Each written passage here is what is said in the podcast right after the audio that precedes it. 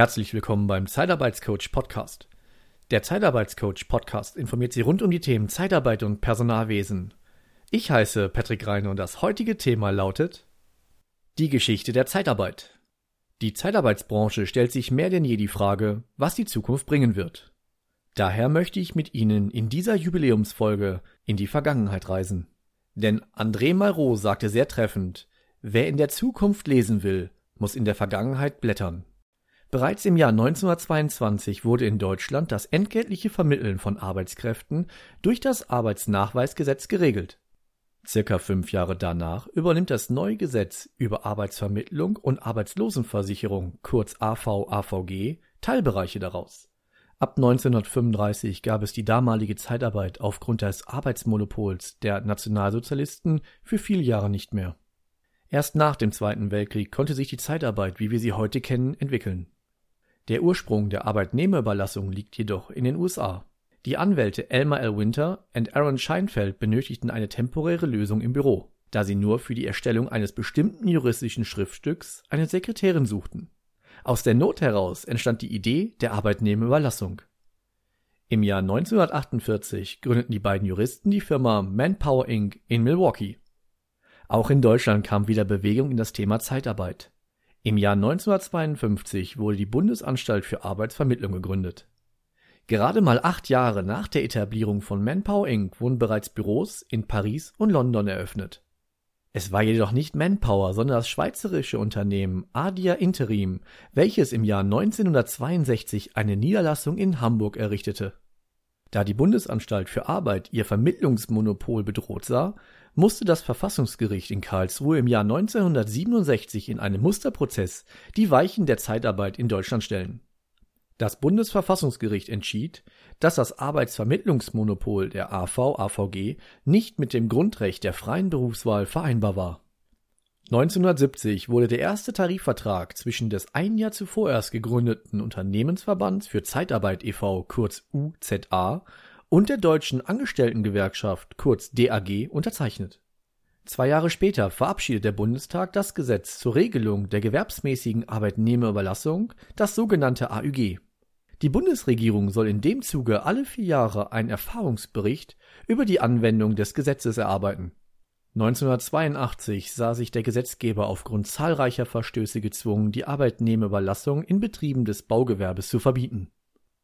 Die Höchstüberlassungsdauer war auch schon im Jahr 1985 ein Thema, denn die maximale Einsatzdauer wurde von drei auf sechs Monate erhöht nach der Verabschiedung des Beschäftigungsförderungsgesetzes im Jahr 1990 wurde die Überlassungsdauer vier Jahre später auf neun Monate verlängert. Im selben Jahr wurde auch die private, gewerbsmäßige Arbeitsvermittlung zugelassen. Der Bundestag beschließt im Jahr 1997 die Reform des AÜG. Schwerpunkte waren die Erhöhung der maximalen Überlassungsdauer eines Zeitarbeitnehmers von neun auf zwölf Monate die einmalige Zulassung der zeitlichen Deckungsgleichheit von Ersteinsatz und Arbeitsvertrag, die einmalige Zulassung eines befristeten Arbeitsvertrags ohne Vorliegen eines sachlichen Grundes in der Person des Arbeitnehmers sowie wiederholte Zulassung lückenlos aufeinanderfolgender befristeter Arbeitsverträge mit demselben Zeitarbeitnehmer, die einmalige Zulassung der Wiedereinstellung eines ehemaligen Zeitarbeitnehmers ohne Wartezeit. Im Zuge der sogenannten Hartz-Vorschläge ergaben sich im Jahr 2004 folgende Änderungen im AÜG: Das Synchronisationsverbot und die Wiedereinstellungssperre entfiel. Die Gleichbehandlungspflicht (Equal Treatment) der Zeitarbeitnehmerschaft mit den vergleichbaren Stammbeschäftigten im Kundenbetrieb wurde hinsichtlich sämtlicher wesentlicher Arbeitsbedingungen einschließlich des Arbeitentgeltes (Equal Pay) gesetzlich eingeführt. Das Equal-Treatment-Prinzip konnte nur durch Tarifvertrag abgelöst werden wovon die Tarifparteien der Zeitarbeitsbranche und in der Folge die Zeitarbeitsunternehmen durch Anwendung entsprechender Tarifwerke Gebrauch machten. 2008 verabschiedete das Europäische Parlament die EU-Richtlinien für Zeitarbeit.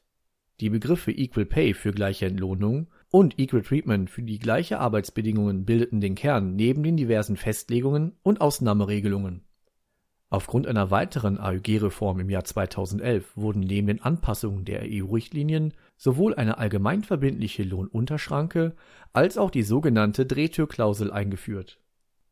Im Jahr 2012 wurde dann die Anpassung der Zeitarbeitnehmergehälter im Zuge der Equal Pay Richtlinien in vielen Tarifvereinbarungen mit den jeweiligen Branchenverbänden umgesetzt. Sechs Jahre später erwartete die Zeitarbeitsbranche die nächste massive AÜG-Reform. Ich empfehle Ihnen dazu die Zeitarbeitscoach Podcast Folge 2018, was bisher geschah. Aktuell gibt es viele Stimmen, die unter anderem die Höchstüberlassungsdauer kippen wollen. Wie die Vergangenheit bereits auch in der Zeitarbeitsbranche bewies, können wir alle noch mit der ein oder anderen AÜG-Reform rechnen.